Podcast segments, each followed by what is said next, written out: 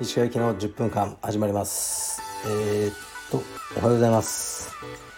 今日はあゴールデンウィークの真っ只中ですね。5月4日火曜日です。今日も朝変わらずトレーニングしてきました。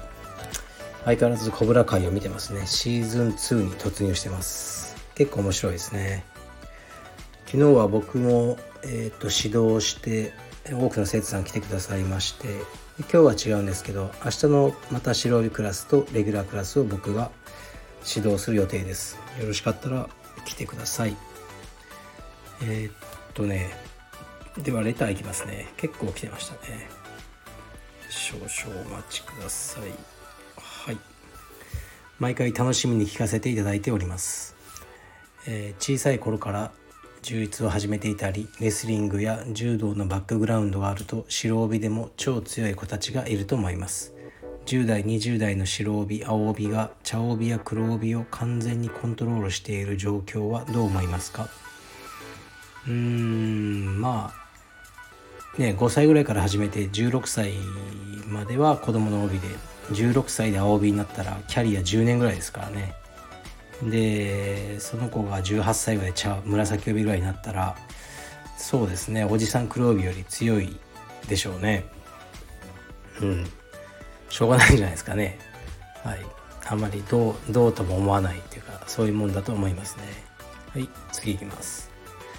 石川先生がスタッフにこれだけは絶対に守ってほしいルールはありますか？また守ら守らなかった場合はどのようにスタッフに指摘しますか？うーんまあ犯罪は犯すなっていつも言ってますよね。うん。なんか誰かねぶん殴ったりとかあのね薬やったりとかそれはもうね守らなかった場合逮捕なんでね僕があのどういう指摘をするよりね逮捕されてくださいになっちゃいますね。はい次いきます。ゴールデンウィーク中でもラジオ配信ありがとうございます。充実はコミュニケーション能力が高い方が上達が早いなと思います。物おじしない子がいて、帯上だろうが年上だろうが積極的にお願いに行き、よく技のことやアドバイスを聞いています。人見知りしてしまうおじさんですが、私もその子を見習い積極的に行きたいのですが、なかなかできず悶々としています。悶々とするくらいならパッあとお願いに行きやがれと知った激励お願いします。押す。うん。行きやがれ。なんすかねこういう僕はあのシャイとか物おじとかしないタイプだからあんまり気持ちが分かんないんですよねこういうおじさんの。もうおじさんのねシャイは気持ち悪いだけです。行きましょう。変わりましょう。おじさんでも変わります。若いやつのシャイはまだいいですけどね。シャイで得することは何もないですよ。はい。だからあのうん、若い子だったらね本当にねなんか可愛いなと思うんですけどねおじさんのシャイはもう不審です。不審者です。どんどん行きましょう。はい。次行きます。ダイエットをねダイエットお疲れ様です。私も日々ダイエットに励むものですが食べないことよりも食べてないのに体重が落ちない時期が辛いです。停滞期で乗り越えたらまた落ち始めるのですが石川先生はダイエットしていて何が一番辛いですか？うーん。僕だってあ食べたいなとか思う時ありますけどそんな辛くはないですね。それより太ってる時の方が辛かったですね。太ってる自分を見るのがめちゃくちゃ嫌だったんで、まあ、今の方がそういハッピーですね。お金も貯まりますねこのこの生活は、食べな外食してなんか高いもの食べないし。まあ一つ辛いというか寂しいなと思うのは好きな焼き鳥屋とかに行くことができないことですよね。焼き鳥を食べながら一人で焼酎を飲んでっていう時間がすごい好きだったんですよね。でさすがにね焼き鳥屋でこう野菜しか食わないとかもう無理なんでできないじゃないですか。僕は焼き鳥も好きだしその全体の雰囲気が好きだったんですよね。親父さんとかカウンターで一人でね食べてる感じの落ち着いた時間が好きだったんですけどそれがあの今はできないのが残念ですね。だからあのお寿司屋さんとかいいですね。そういう感じで。魚を食べてるんで。うんでも焼き鳥の方がね本当は好きなんですよね。それだけです。辛いのは。他は特にないですね。はい次いきます。こんにちは。支部について質問させてください。支部は石川さんと交流あると思いますが支部同士は交流があったりされますか？カルペディウム全体で親睦を深めるようにするとなると支部が多いですし大変そうですがもしよかったらお聞かせください。よろしくお願いします。はい。うんまあ無理じゃないですかねそんな。支部同士で親睦をね深めるとかその必要もあるのかなと思いますね。うん道場って基本自分の道場だけであの練習して完結するもんだと思うんですよね。だ出稽古とかはいいですけどね。出稽古に会員さんが行ってあの、まあ、そこで親睦を深めるのがあるといいですよね。まあ、沖縄とかにできたらね、あのまあ、夏にオープン予定ですけど結構旅行とか行く人いると思うんでそこでねあの出稽古とかなるんじゃないですかね。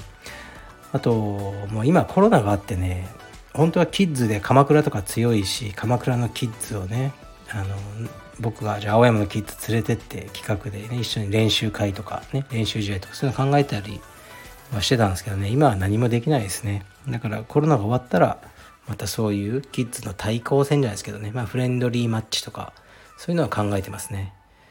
はい。うん。そうでまあね。からまあ僕はしょっちゅう行くと思いますよ。コロナが終わればいろんな支部に。そういうふうにしようと思ってあの青山での仕事をねクラス担当を削ってきたんで。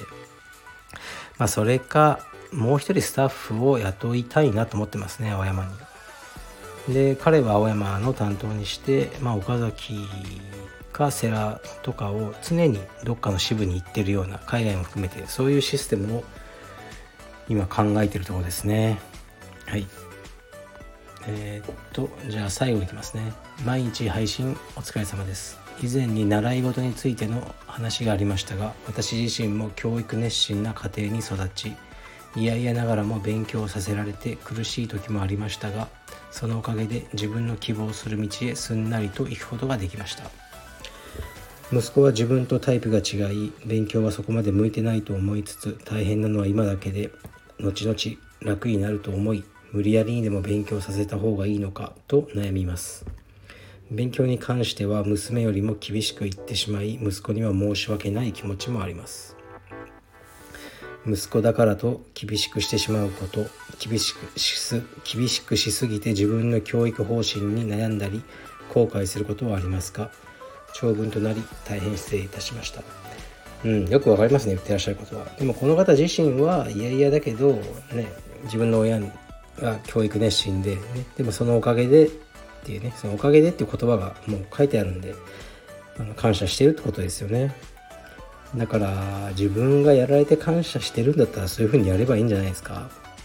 その支えってやっぱ大きいと思うんですよね。個人的な経験による自信がやっぱ迷った時の方が指針になると思うので僕の言葉なんかよりもねあなたがそう思ってるんだしそうやって自分の親に感謝してるんだったら同じようにすればいいんじゃないですかね。僕はちなみに勉強しろとか言われたこと一回もないんですよね。で特定のまあ勉強は好きでしたね。だからうちの親は僕に勉強しろとかはまあ言わなかったですよね。でうん僕はその息子娘にも勉強しろはね全然言わないですよね。そうね。まあ息子もね4歳だでだとね結構もう数とか普通にこう数えれるんですけど全然ね数える気がないんですよね。知ってるとか言って、ね、数えてみろっつったら210とか言ってね。もう数えらんねえじゃないか。いつもそんな感じなんですよ。でも時間の問題でまあそのままね6年生とかなったら困りますけど多分自然に覚えるんで僕は放っておいてますけど僕は充実だけですね。しっかりやってほしいと思ってるのは。だから勉強は僕は好きなやつはもう勝手にやるもんだとあの思ってますねだから自分の息子娘には勧めたりしないと思いますけどねそれはね今苦労して後で楽になるっていうメンタルがはちょっと疑問なんですよね僕は。うん、楽ってなんだよって思うんですよね。だよくありますよね。こう寝てばっかりの子にねこうね勉強しろと。今勉強しないと後で楽できないぞ。楽って何なのって聞いたら子供が「いやもう寝て暮らすことだよ」みたいな。まあね冗談の話ですけどじゃあ今寝てればいいじゃんって。まあそういう話なんですけどうーん。だから今苦労して苦労していい大学に入ってまあいいっていうのも何だってありますけどいわゆるねで慶応とかねそういうのが入っていい仕事？いい仕事って何だ？ってまあね一部上場とか。そしたら楽なのかって言ったらねそれはそれは違うかなとも思いますしうん。